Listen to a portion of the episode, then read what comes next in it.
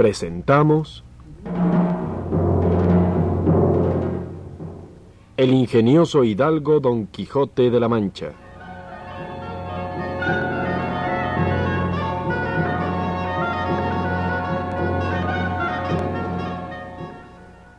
Escrita por Don Miguel de Cervantes Saavedra.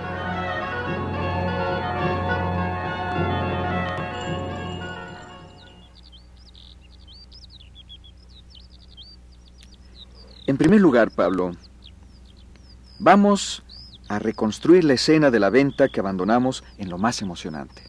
Por lo pronto me acuerdo de que Don Quijote estaba dormido en su cuarto. Sí. Además estaban en la venta mm, Sancho, el cura, el barbero, el ventero y la ventera. Los huéspedes recién llegados eran una señora muy triste y con la cara tapada con un manto y unos caballeros. Acuérdate, tío, que Dorotea también se tapó la cara. Precisamente porque el caballero que venía con la señora tenía puesto un antifaz y Dorotea temió que pudiera ser su padre que la buscaba. Cardenio, por las dudas, se fue a esconder en el cuarto de Don Quijote. La señora se sentó en la silla que estaba junto a la puerta del cuarto y cuando hablaba con Dorotea, Cardenio reconoció su voz, habló fuerte, la señora también reconoció su voz y se levantó para entrar en el cuarto. El caballero del antifaz la asió fuertemente para impedírselo. Y en eso se le cayó el manto a ella. Y descubrió una hermosura incomparable, un rostro milagroso.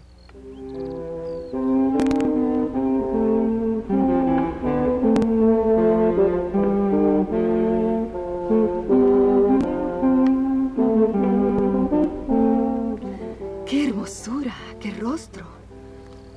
Pero qué pálida está la pobre señora. Acudiré a ayudarla. Soltadme, os digo. No soltaré, porfiada. Sentaos ya, que se me está cayendo el antifaz. Oh, se me ha caído del todo. Don Fernando. Se ha desmayado. Enhorabuena, la recibisteis en vuestros brazos, maese Nicolás. Traed presto agua. Voy presto. Aquí está el agua, señor cura. Quitadle el manto de la cara. Si es Dorotea.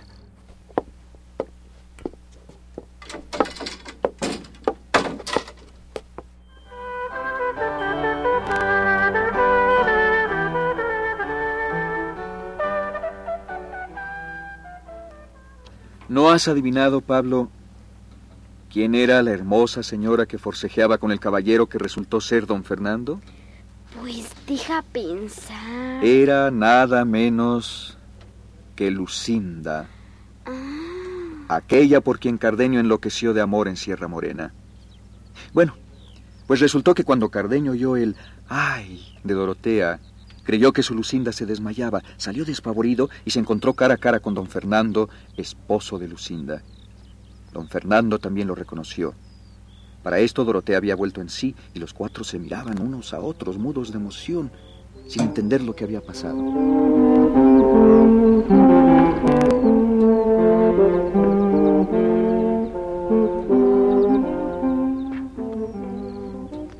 Dejadme, señor don Fernando, por quien sois.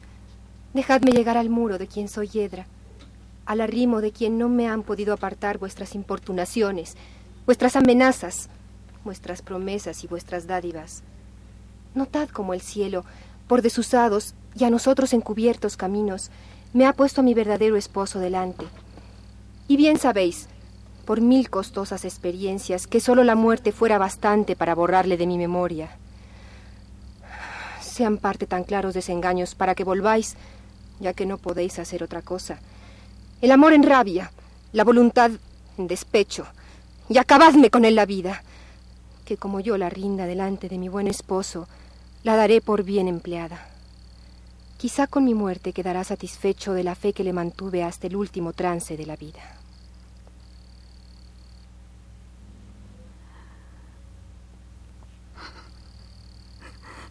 Si ya no es, señor mío, que los rayos de este sol que en tus brazos eclipsado tienes te quitan y ofuscan los de tus ojos, ya habrás echado de ver que la que a tus pies está arrodillada es la sinventura Dorotea.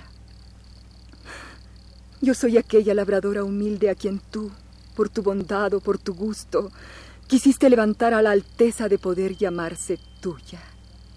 Soy la que, encerrada en los límites de la honestidad, vivió vida contenta hasta que a las voces de tus importunidades y al parecer justos y amorosos sentimientos abrió las puertas de su recato y te entregó las llaves de su libertad.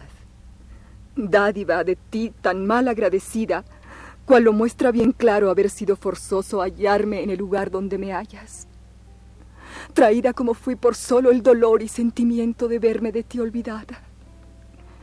Tú quisiste que yo fuera tuya y quisístelo de manera que aunque ahora quieras que no lo sea, no será posible que tú dejes de ser mío. Mira, Señor mío, que puede ser recompensa a la hermosura y nobleza por quien me dejas, la incomparable voluntad que te tengo. Tú no puedes ser de la hermosa Lucinda porque eres mío, ni ella puede ser tuya porque es de Cardenio, y más fácil te será reducir tu voluntad a querer a quien te adora que no encaminar la que te aborrece a quien bien te quiera. Tú solicitaste mi descuido, tú rogaste a mi entereza, tú no ignoraste mi calidad, tú sabes de la manera que me entregué a toda tu voluntad.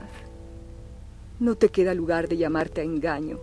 Y si esto es así, y tú eres tan cristiano como caballero, ¿Por qué por tantos rodeos dilatas de hacerme venturosa en los fines como me hiciste en los principios?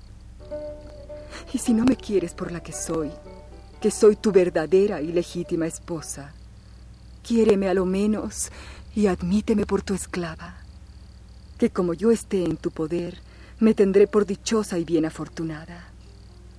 No permitas con desampararme que se junten corrillos en mi deshonra, no des tan mala vejez a mis padres, pues no lo merecen los leales servicios que como buenos vasallos a los tuyos han hecho. Y si te parece que has de aniquilar tu sangre por mezclarla con la mía, considera que la que se toma de las mujeres no es la que hace el caso en las ilustres descendencias, cuanto más que la verdadera nobleza consiste en la virtud. Y si esta a ti te falta negándome lo que tan justamente me debes, yo quedaré con más ventajas de noble que las que tú tienes. En fin, señor, lo que últimamente te digo es que quieras o no quieras, yo soy tu esposa. Testigos son tus palabras que no han ni pueden ser mentirosas si es que te precias de aquello por lo que me desprecias. Testigo será la firma que hiciste y testigo el cielo a quien tú llamaste por testigo de lo que me prometías. Y cuando esto falte, tu misma conciencia no ha de faltar de dar voces callando en mitad de tus alegrías.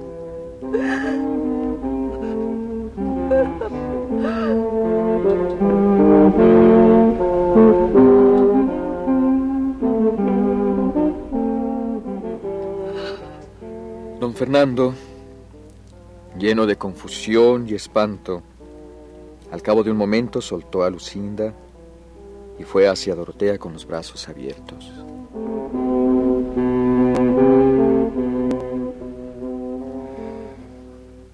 Venciste, hermosa Dorotea. Venciste porque no es posible tener ánimo para negar tantas verdades juntas. al fin me ha soltado. Cardenio. Lucinda. Si el piadoso cielo gusta, y quiere que ya tengáis algún descanso. Leal, firme y hermosa, señora mía. En ninguna parte la tendréis más seguro que en mis brazos. Que en estos brazos que ahora te reciben y otro tiempo te recibieron. Cuando la fortuna quiso que pudiese llamarte mía.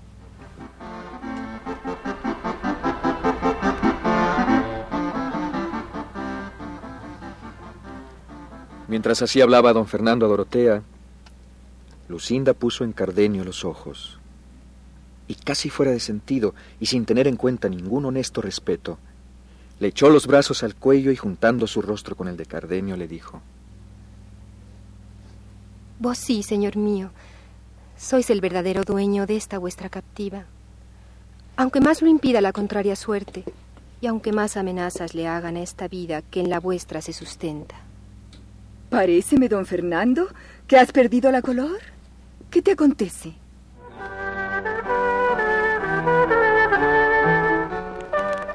Ante el asombro de todos los presentes, don Fernando hizo ademán de poner la mano en la espada para vengarse de Cardenio.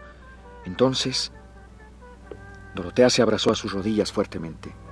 ¿Qué es lo que piensas hacer, único refugio mío en este tan impensado trance? Tú tienes a tus pies a tu esposa, y la que quieres que lo sea está en los brazos de su marido. Mira si te será posible deshacer lo que el cielo ha hecho. Por quien Dios es te ruego, y por quien tú eras te suplico, que este tan notorio desengaño no solo no acreciente tu ira, sino que la mengue en tal manera que con quietud y sosiego permitas que estos dos amantes le tengan sin impedimento tuyo todo el tiempo que el cielo quisiere concederles.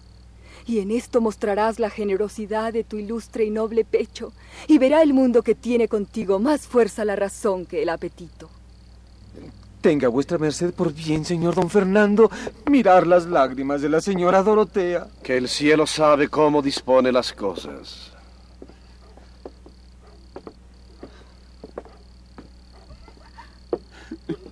Por todos los santos. No lloréis más, princesa Micomicona. Digo, señora Dorotea, que me partís en el, que me partís el alma en mil pedazos. Sosegaos, Cardenio. No os aprestéis a defenderos, que no será menester. Mirad, don Fernando, que sola la muerte podrá separar a Lucinda de Cardenio. Y aunque los dividiesen filos de alguna espada, ellos tendrán por felicísima su muerte. Y cuanto más que en los casos irremediables, es suma cordura vencerse a sí mismo y mostrar un generoso pecho. Permitid que por sola vuestra voluntad los dos gocen del bien que el cielo ya les ha concedido. Poned, don Fernando, los ojos en la beldad de Dorotea y veréis que pocas o ninguna se le podrá igualar, cuanto más hacerle ventaja y juntar a su hermosura su humildad y el extremo del amor que os tiene. Y advertid que si os preciáis de caballero y de cristiano, no podéis hacer otra cosa que cumplille la palabra dada. Y en cumpliéndosela, cumpliréis con Dios y dejaréis satisfechas a las gentes discretas, las cuales saben que la honestidad y la belleza, aunque estén en sujeto humilde, pueden igualarse a cualquier alteza sin menoscabo del que las levanta e iguala a sí mismo. Y cuando se cumplen las fuertes leyes del gusto, como en ello no intervenga pecado, no debe ser culpado el que la sigue. Me vence la verdad que no puedo negar aunque quisiera. Levantaos, señora mía. No es justo que esté arrodillada a mis pies la que yo tengo en mi alma. Y si ahora aquí no he dado muestras de lo que digo, quizá ha sido por orden del cielo, para que viendo yo en vos la fe con que me amáis, os sepa estimar en lo que merecéis. Lo que os ruego es que no reprendáis mi mal término y mi mucho descuido, pues la misma ocasión y fuerza que me movió para aceptaros por mía, esa misma me impelió para procurar no ser vuestro. Y que esto sea verdad. Volved y mirad los ojos de la ya contenta Lucinda, y en ellos hallaréis disculpa de todos mis hierros. Y pues ella halló y alcanzó lo que deseaba, y yo he hallado en vos lo que me cumple. Viva ella segura y contenta, luengos y felices años con Cardenio, que yo rogaré al cielo que me los deje vivir con mi Dorotea.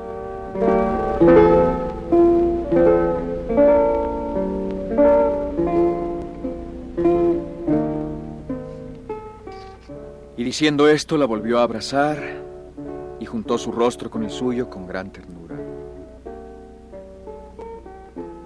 Todos los presentes lloraban, unos por contento propio y otros por el ajeno, de modo que parecía que había ocurrido alguna desgracia. ¿Y vos? ¿Por, qué lloráis, amigo Panza? No, no lloro sino por ver que la señora Dorotea no es como yo pensaba. La reina Mico Micona. De quien tantas mercedes esperaba.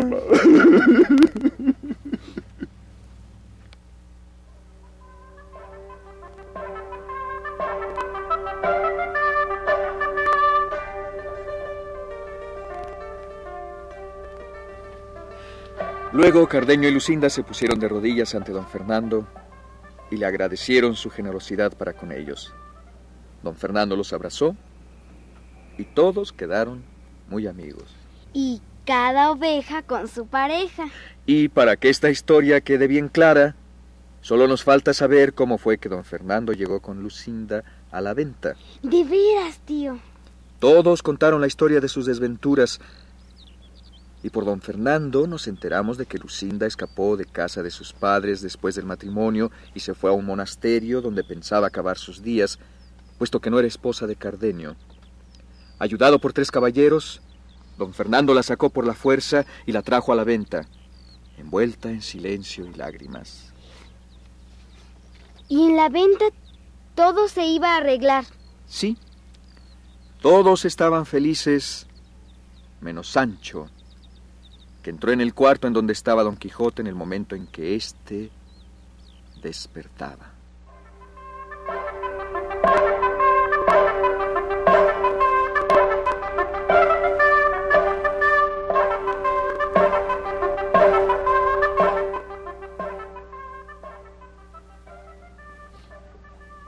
Puede vuestra merced, señor triste figura, dormir todo lo que quisiese sin cuidado de matar a ningún gigante, ni de volver a la princesa a su reino, que ya todo está hecho y concluido. Eso creo yo bien, porque he tenido con el gigante la más descomunal y desaforada batalla que pienso tener en todos los días de mi vida, y de un revés, ¡zas! Le derribé la cabeza en el suelo y fue tanta la sangre que le salió que los arroyos corrían por la tierra como si fuera agua. Como si fuera de vino tinto, pudiera vuestra merced decir mejor, porque quiero que sepa vuestra merced, por si no lo sabe, que el gigante muerto es un cuero horadado. Y la sangre seis arrobas de vino tinto que encerraba en, en su vientre. Y la cabeza cortada es la madre que me parió. Y llévelo todo, Satanás. ¿Y qué es lo que dices, loco? ¿Estás en tu seso? Levántese vuestra merced y verá lo que ha hecho y lo que tenemos que pagar. Y verá a la reina convertida en una señora particular llamada Dorotea, con otros sucesos que le han de admirar. No me maravillaría nada de eso, porque si bien te acuerdas, la otra vez que aquí estuvimos te dije yo que todo cuanto aquí sucedía eran cosas de encantamiento, y no sería mucho que ahora fuesen lo mismo. Mm. Ah, todo lo creyera yo si también mi manteamiento fuera cosa de ese estilo. Mas no lo fue, sino real y verdaderamente. Y vi que este mismo ventero tenía un cabo de la manta y me empujaba hacia el cielo con mucho brío y con tanta risa como fuerza. Y tengo para mí, aunque simple y pecador, que no hay encantamiento alguno, sino mucha mala aventura. Ahora bien, Dios lo remediará. Dame de vestir y déjame salir allá afuera, que quiero ver los sucesos y transformaciones que dices.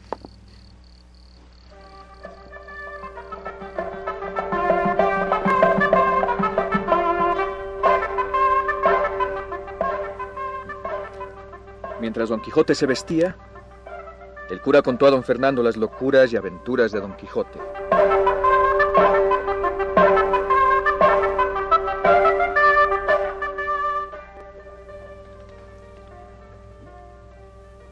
Pues ya que el buen suceso de la señora Dorotea impide pasar adelante con la treta de la princesa Micomicona, será menester inventar otra mentira para llevar a Don Quijote a su tierra. Me ofrezco a proseguir lo comenzado y Lucinda representará a la princesa Micomicona. ¿No le parece, don Fernando?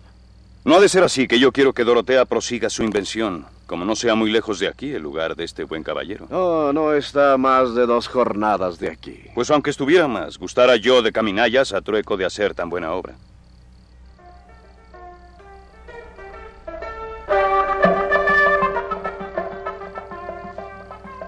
Salió en esto Don Quijote, armado de todos sus pertrechos, con el yelmo, aunque abollado de mambrino en la cabeza, con su rodel al brazo y con el tronco que le servía de lanzón. Todos se quedaron callados y suspensos al ver su extraña figura. Dejemos, Pablo, a Don Quijote a punto de tomar la palabra y vámonos, que se nos ha echado el tiempo encima. Ni modo, tío. Mañana vendremos a la fuente para ver qué pasa.